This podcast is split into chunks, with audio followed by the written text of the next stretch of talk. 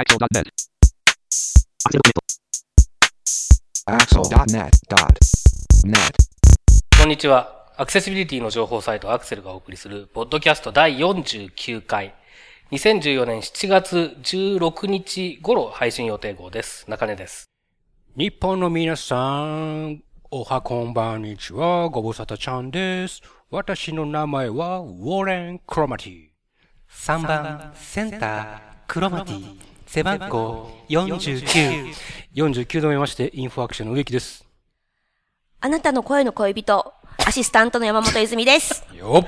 はい。そして今日は、えーっと、もう一方ゲストをお迎えしています。えー、簡単に自己紹介をお願いします。あ、皆さんこんばんは。台風とともに梅垣がやってきました。えー今日はこのポッドキャストに、えー参加させていただきます。ありがとうございます。よろしくどうぞ。はい。よろしくお願いします。自分で言うよ。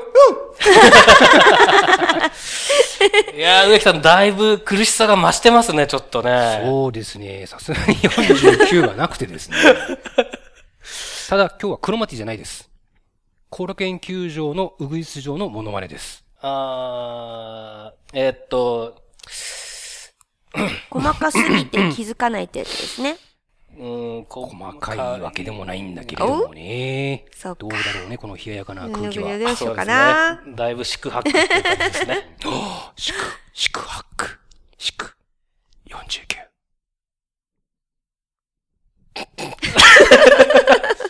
はい、えーと、今日はクリッピングが、ではなく、もう、いきなりですけども、ツイッターの拾い読み。はい。あの、クリッピングがないんですね。要するにね、記事がね。まああの、ツイッター始めたらブログを書かなくなった人みたいな感じにちょっとなっちゃってまして、最近。あのすいません、本当に。もうちょっと、イベント情報とかはね、多分クリッピングで出した方がいいんだろうなと思いつつ、えっと、見つけでツイッターで出して、ちょっと安心しちゃってる感があってですね。えー申し訳ございません。もうちょっとなんとかいたしますが、とりあえずそんなわけで今日は、えー、ツイッターの拾い読みをお送りします。はい。ということで、じゃあ、いきなりですが、ツイッターの拾い読み、どなたからいきますか？3番センタークロマティじゃあ私が言いましょうか。はい、おなんで願いします。君たち今日冷たいね、なんかね。リアクションが冷たいな。いや、なんかね、台風みたいなゲストが来たんで、ちょっとあれなんですよ。なかなか、体力温存してるわけです、ね。いやというか後半に向けて。あのね、普段の植木さんの、あれが霞んでしまう感じの何かいいですよ、霞んで霞んで。今日は霞んでいきますよを。あ、そうですか。はいはい。じゃあ僕から言います。はい。はいえー、僕はですね、2015年までに航空会社のウェブサイトとキオスク端末のアクセシビリティ確保を義務付けた ACAA に関するオンラインセミナー。ACAA は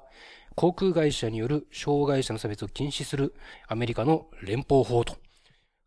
これを取り上げたいと思います。はい。ACAA、エアーキャリアアクセスアクト。略して、あっぐわまあ、略すかどうかわからないんですが、えっと、まあアメリカの法律なんですけども、ちょっと調べま、調べてきました。えっと、これはですね、最終規則と言われるものが、えー2013年の11月に改正されまして、同じ2013年の12月から施行されています。で、航空会社のウェブサイト、何々航空いろんなありますよね。のウェブサイトに対して、最終的には2016年の12月までに WCAG 2.0のレベル AA 準拠を求めている法律です。で、対象になるのは、アメリカの空港に乗り入れている定員60名以上の路線があるアメリカはもちろん、アメリカ以外の外国の航空会社のウェブサイトも対象になるということなので、まあ、当然日本の航空会社さんも含まれますよと。で、えっ、と、2段階のスケジュールになっているみたいでして、まず最初は予約ページとか予約変更するような、一応英語では Core Air Travel Service and Information って書いてある。まあ、中心となる重要な航空券予約とか、それに関するコアな情報のページなんです。これが2015年、来年の12月12日まで。で、その他の全ページが、えーその1年後ですね、2016年の12月12日まで、えー、WCAG 2.0のレベル AA に準拠しなさいと。いうことを求める法律でございます。で、まあ、ツイート自体はそれに関するオンラインセミナーの情報なんですが、まあ、ちょっと航空アクセス法というですね、航空会社を対象にしたこんな法律もアメリカの方で出てきたということをちょっとご紹介してみました。これあれですね、やっぱりもともと、えっ、と、サウスウエスト航空でしたっけ？えー、あ、そうです、ありましたね。あの、航空会社を対象にしたアクセシビリティがなってないっていう、ウェブサイトのアクセシビリティがなってないっていう訴訟とかがあったっていう経緯もありますので、まあおそらく結構注目されてる業界なんだとは思うんですよね。で、あと日本に比べてはるかにその移動手段としての、えー飛行機というのが、まあ、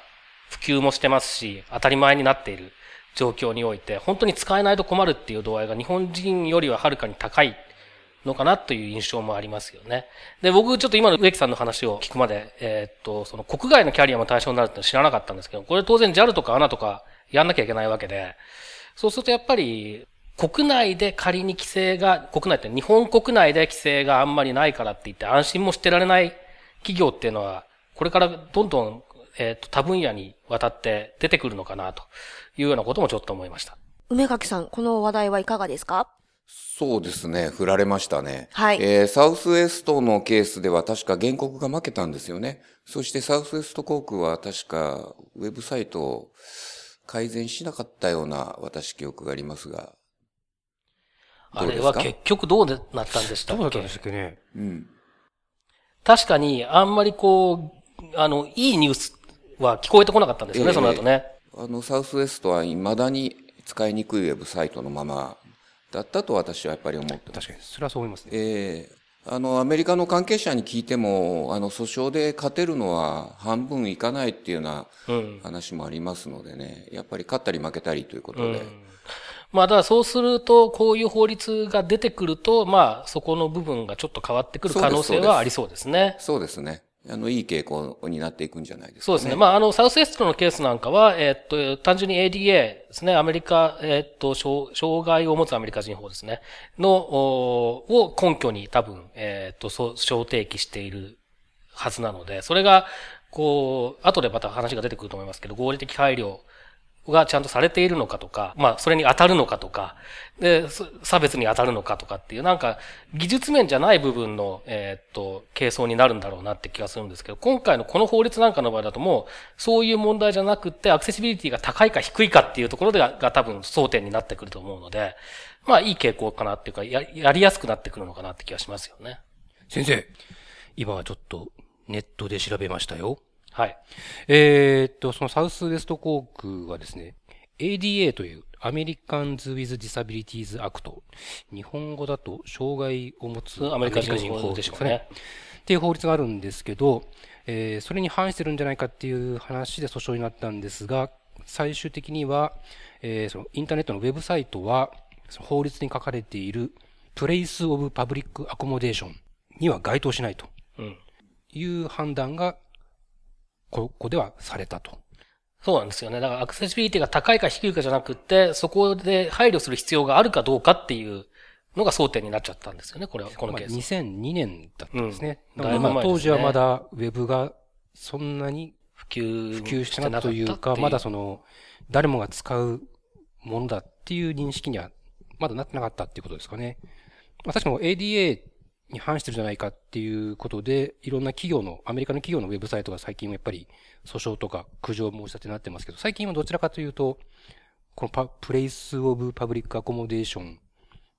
扱いになるケースが出てきてる印象はありますけどもね。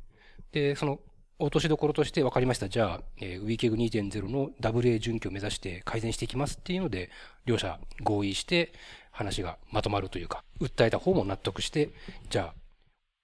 分かりました。っていうことになるケースが多いみたいですけど、はい。じゃあ、続きまして、中根さん。あ僕ですか？はい。えーっとですね、僕は、 National Federation of the Blind という、まあ、アメリカの全米盲人連合かな？という視覚障害者の団体があるんですけれども、これの、まあ、大会、全国大会がつい先頃あって、まあ、だいたいこういう障害者組織の大会っていうのは、登録してる人たちがわーって集まってきて、いろんな決議、決議案について審議して、決議して、で、その決議に基づいてその障害者団体の活動方針だったりとかが決まっていくとか、え次の1年なり、2年なり4年なりの、まあ、活動の指針が示されるというようなパターンが多いんだと思いますけれども、この NFB の場合もそうで、まあ、これは毎年やってるんですが、えまあ、いろんな決議がされますよと。で、その決議の中の一つがですね、えー Apple コンピューターに対して、えー iOS と限定していたかどうかちょっとよく覚えてないんですが、の、まあ、App Store に上がってくるアプリケーションに関して、アクセシビリティが確保されているということを義務付けるようにということを求めましょうという決議が、採択されました。で、これに関してはですね、3年か4年前にも同じような決議が、決議案が出て、決議、その時決議採択されたかどうかちょっとよく覚えてないんですけれども、まあその時も話題になってました。で、これ、決議が採択されたということがですね、かなりそのアメリカ、特にアメリカの視覚障害者なので話題になっていて、なぜ話題になるかというと、これ賛否両論結構入り混じって、うん。激しいやりとりがあるんですね。うんで、えーっと、まず賛成の人の意見はどういうものかというと、まあ、あの、アップルの製品、特に iPhone ですね、は非常にまあよくできているんだけれども、だけど、やっぱりその、開発者への啓発活動っていうのが十分ではなくて、未だにその、ウェブでいうところの画像のオルトに当たるような、ボタンのラベルがついてない、えテキストがついてないような、そういうようなアプリっていうのは結構いっぱいあって非常に困っていると。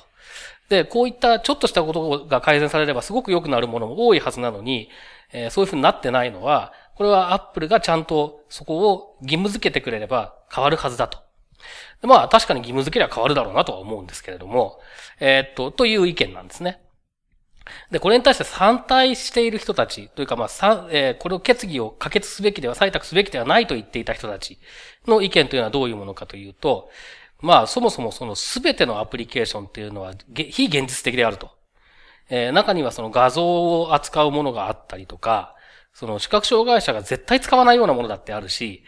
えーそれから、まあ、ゲームのように、やはりその、やろうと思ってもなかなか難しいものもあるので、そういったものまで含めて全てって言ってしまうのはそもそもまず無理があると。えーというようなことから始まって、まあいろいろ反対するんですけども、ただ、根本にあるのはですね、やっぱりその非現実的なことを要求するえー視覚障害者団体っていうものの存在があることによって、アップルの開発者コミュニティであったり、まあアップルそのものから、その視覚障害者の存在というのが、まあ、疎ましく思えてしまうというようなことにつながりかねないということを危惧している様子が非常に強いと思うんですね。で、もし仮にアップルがそういったものを義務付けてしまったりすると、結果として開発者が、えっ、と、アップルのそのコミュニティから、開発者コミュニティから離れていく、つまり iOS のなんかのアプリを開発しなくなるようなことだって十分にあり得るんじゃないかというようなことまで危惧していると。で、まあ、どっちも一理あるなっていう気はするんですけれども、で、まあ僕自身はどう考えているかというと、まあちょっと全てっていうのは言い過ぎかなっていう気は確かにしているんですね。で、やっぱり現実的な線で、えっと、要望を出していくってことは必要だろうなとはと思うので、あまりこういう決議っていうのには、えー賛僕がもしその投票権を持ってたら賛成はしなかっただろうなと思います。ただ、えっ、と、これやっぱり面白くって、その障害者団体っていうのは、なるべく理想に近いものを目指していえっ、と、メッセージを発信していく、そういう立場であり続けるべきだという人もいて、それはそれで正しいと僕は思う、思ったりもするので、まあなのでなんかちょっとね、難しい。もうちょっとだからその言葉の選び方を変えれば賛成する人多かったんじゃないのかなっていうような感じもするんですけれども、結局その、えっ、と、正しいというか、えあるべき姿がこうだっていうのを共有して、それを、えまあ、実現していくためのやり方っていうのが、えっ、と、なかなかみんなそう簡単には一致しないんだなっていうところを見て、えまあ、この後ちょっと出てくる話でもありますけれどもね、えっ、と、日本におけるアクセシビリティの、まあ、えー義務化というか、えーそういうような方向で話を進めていく上でも、ちょっと似たような構造があるのかななんてこともちょっと考えたりしました。この件について梅垣さんは何か？また来た。はい。もちろん。あの、まあ、そこまで義務付けるのかなっていうのは私も正直少し疑問がありますね。あの、アップル社の責任にしてしまうよりも、まずはやっぱり第一義的にまあそれを作っている、ソフトウェアを作っている方のうん責任がまあ一義的なので、アップルに責任があるとしても、やっぱりそれは二次的なね、二義的なものだと多分思いますね。えーそういう意味では、まあ、ちょっとこう、なんて言うんですかね、泥棒を取り締まる代わりに、泥棒を守ってくれないおまわりさんを叱ってるみたいな、なんかそういう構図に僕はなってるように。正しいですね。そううですすね。えうん。うん。まあ僕はまあ、要望を出すんだとしたら、その、なんだろう、もっとその開発者に対して我々からこうアクセシビリティを向上させてくれって言ってお願いするときに、えー提示できる資料をもっと増やしてとか、そういう方向の方が現実的だろうなとは思ってるんですね。それ実際足りないんで、そういう資料って。特に日本語だと。っていうようなことは思ったりはしましたけどね。うん。植木さんはいかがですか？そうですね。まあ、あのうーん。いろんな考え方あると難しいと思うんですけど、ただ、あの、よく僕が感じるのは、あの、0か100かじゃないと思うんですよね、こういうのって。なので、で、かつ、全部が全部100点取らなきゃっていうのもちょっと、あれで、まあ、もしそれが簡単にできることであればもちろんそれがいいんでしょうけど、そうじゃない場合は、あの、必ずしも全員が100点取らなくても、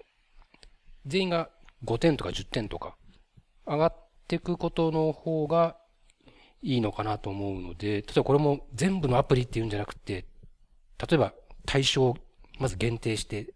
徐々に広げていくとか、あるいは1年後にここまで、2年後にここまでみたいに、時系列的にこう、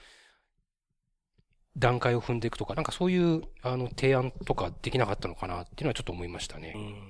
まあでもこの辺ってすごくその障害者団体の動きとして、えーっと、なるべく極端というか、なるべく理想的なことを発信した上で、えー妥協していくとかっていうやり方ももしかしてあるのかなっていうようなこともちょっと思ったりしましたね。まあだから、あの、あんまり、なんていうんですかね、一方的にというか、えー単純に批判できないなとは思っています。僕は必ずしも賛成ではないですけれども。この NFB の決議ってどどれぐらいのこう、意味というか、インパクトがアメリカ国内ではあるものなんですか、まあ、国内では少なくともその NFB っていう、えー大手視覚障害者団体が、これからそう、そういうことを目指して動いていくっていう根拠になるので、例えばこれで、えーっと、アップルに対して要望書を提出するだけかもしれないし、うん。あの、ちゃんと交渉のテーブルにつきなさいっていうふうに比較的こう、プレッシャーをかけていくのかもしれない。そこは、あの、よくわからないです。あ、なるほどですね。今後のアプローチの仕方もいろいろ考えられると。そうですね。そこまで詳しいことは決議の中には書いてないんですね。はい。では、じゃあ私ですが、私もいくつか気にはなったのがあったんですけど、で、一個、えっ、と、気になったのが、7月4日にあった、えー東京オリンピックも見据えて、テレビ多言語字幕や CM 字幕への取り組みを加速を低減というのの内容がちょっと気にはなったなという感じがします。で、えっ、と、何かというと、まず、あの、知らない言葉がいっぱい出てきてるなっていう、スマートテレビっていうのが一体何なのかっていうところを調べてみてて、スマートテレビっていうのは、えー、インターネットとかができるテレビということで合ってるんですかね？まあ、そうですね。で、えっ、と、その中で多言語字幕を入れた方がいいんじゃないのっていう話ですよね、この内容って。で、あのー多言語字幕って、なんかこの前も前回の時も YouTube で字幕をつけるとかっていうのでも結構かんだんだん楽になってきたって話とかもあったので、こういうのっていうのも、でも多言語字幕の場合でも喋ったやつをそのまんま英語とかフランス語とかに翻訳して文字に起こすとかって、そういうのって、そういうプログラムを入れる、作るということなんですかね？あの、情報通信機構かなんかがはいやってる翻訳、自動翻訳のやつを活用するっていう話と絡んでるんですね、この話。なるほど。あの、まずですね、はい、すいません。地上波デジタルテレビには字幕チャンネルが2つしかありませんね。それは大丈夫でしょうか？二つしかない。字幕は2種類しか流せないんです。で、今だいたい日本語字幕と英語字幕が流せるようになってます。これが放送のし今の企画ですね。で、しかも今、英語の字幕はほとんどついていなくて、字幕は1種類だけ日本語がついているというパターンが、まあ、ほとんどですという、これが現状なんです。今の放送の仕組みのままでは、あーこのに、要するに2種類の字幕しかできない。それはもう、あの、変えられないんですね。テレビの仕様もそうなっている。うん。じゃあそれを、おそらくですけど、こっからはおそらくですけど、インターネットを使ってもっと、えー複数の字幕を配信する仕組みを作ってあげて、で、それを、えーインターネットから持ってきた字幕を表示するような機能をテレビにつけてあげれば、それはもう何カ国語でもできますよね。そうですね。だから今多分そのハイブリッドキャストっていうのがまあ今もう始まってますけれども、ああいうのなんかも活用するんだと思いますし、まあなんか、ハイブリッドキャストも結局あれインターネットを要するに使うって言って、そ、そこ、そういう意味でハイブリッドなので、まあだから結局そこ、そういうことなんだろうなとは思うんですよね。で、まあだやっぱりその自動でつけるっていうところで、その、えーっと、確か NICT だと思いますけれども、の、えー自動翻訳技術ですね。これを、えー組み込んでやれるんじゃないかっていうような話で進んでるというような内容の記事だったと記憶してますが、はい。ありがとうございます。ということで、中根さん、えっ、と、ゲストの梅垣さんのご紹介を改めてお願いします。えっと、ご紹介するのも、なんか、あの、大変なぐらいいろいろな帽子を被る方なので、えー詳しくはご本人から自己紹介していただい方がいいと思うんですけれども、あの、梅垣さんはですね、僕とか植木さんとかと一緒に、まあ、ウェブアクセシビリティ基盤委員会というところでも活動していただいている、えーウェブアクセシビリティというか、まあ、アクセシビリティ全般ですね。に関して、もう随分前から取り組みをされている方で、で、僕自身はもう、えっ、と、アクセシビリティ云々というようなことを言い出す前から、パソコン通信とかそういうのでお付き合いいただいていて、えっ、とですね、昔チャットしましたね。しましたね。初めて。二人っきりでね。はい、そうですね。初めてお会いしたのが多分92年とか。ええそんなもんです。それがですねそんな前ですか？はい。もう20年来の、えーお知り合いと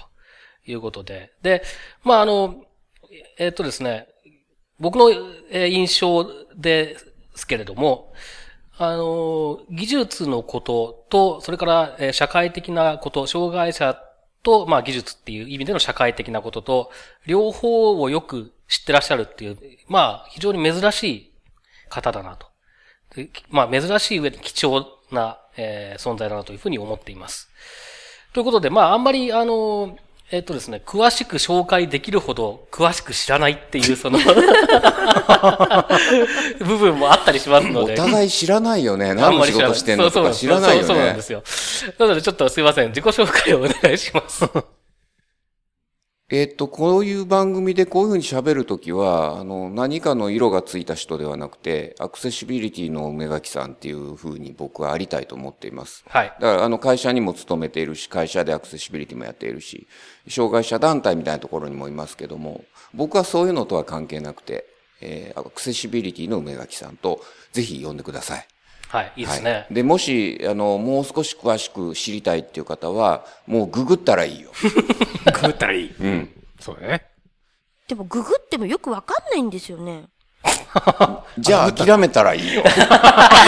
ほど。諦めるのか。じゃあ、すみません。そのアクセシビリティの梅垣さんは本日は、こちらアクセルのポッドキャストにはなぜお越しになったんでしょえっとですね、えーまあ、あの、障害者差別解消法って法律があるんです。うはい。はい。で、それが、あの、どんどん今、法律そのものはね、もうできてるんですけども、この話がどんどん今進んでいます。で、この進んでいる中で僕は一つ大きな器具を持ってまして、そのことについて、今ツイッターで一生懸命毎日つぶやいてます。僕ほとんどつぶやかない人だったんですけど、もう毎日のようにものすごくつぶやくように今していまして、えっ、と、この問題をぜひ広めたいっていうふうに思って、ここに宣伝しに来ました。わかりました。まず、えーすいません。えっ、と、根本的な障害者差別解消法というものが何なのかっていうのを教えてもらっていいですか？はい。えー障害者差別解消法というのは、障害者の差別をですね、えー障害を理由とする差別を解消しようっていうね、まあそうシンプルな、とてもシンプルな法律えっと、じゃあ、例えばどういったことが該当します？えっと、もう様々なあ、ありとあらゆることが該当します。で、具体的にはですね、法律の中で、えーいくつか重要なことを決めていますが、皆さん差別っていうと、差別って何ですかって意外とわからないうん。ですね。わかりづらい。一つはね、差別っていう行為。つまり、えー行為、行為ということは何かその、差別的にその人扱うってことですね。例えば、入学するときに視覚障害者は入学できませんっていうのが、それが差別的な扱いです。で、えー差別的な意思の表示とかね、まあ、差別用語っていうのもありますけど、そういうその意思の表示、こういうのも差別っていうふうに普通考えられますよね。で、だから制度とかシステムとかいうものが持っている、含んでいるその差別というものと、その人が差別をする。ね。例えば黒人の人が来たらなんかこの悪口を言うみたいなね。そういうものとは分けて考えましょうと。この法律の中ではそのシステムとか制度、もっと具体的に言うと、公共団体とか事業者がえー差別をしないようにしよう。で、個人がやるようなそういうことっていうのは、この法律の対象外にしましょうっていうことで、まず差別を決めてます。で、その中身は、いろいろなことがありますよ。教育もあります。雇用、就労もあります。ね。情報もあります。交通とか建築っていったものもあります。そのように様々な分野が差別が生み出される原因になりますから、えーそういうもの、ありとあらゆるものを対象にしようという法律になってます。で、まずこれ差別をやめようっていう法律なので、あの、公的な機関はもちろんその差別したらいかんっていうのはね、それもみんな誰でもわかることですけど、これを事業者にも求めてるんです。だから、もっと具体的に言うと会社、あるいは個人だけれども、事業をやっているような人たち、お店だとかね。こういう人たちにも差別をしてはいかんってことを言ってます。で、そういう、もし差別があれば、それをなくしていかなくてはいかんと言ってます。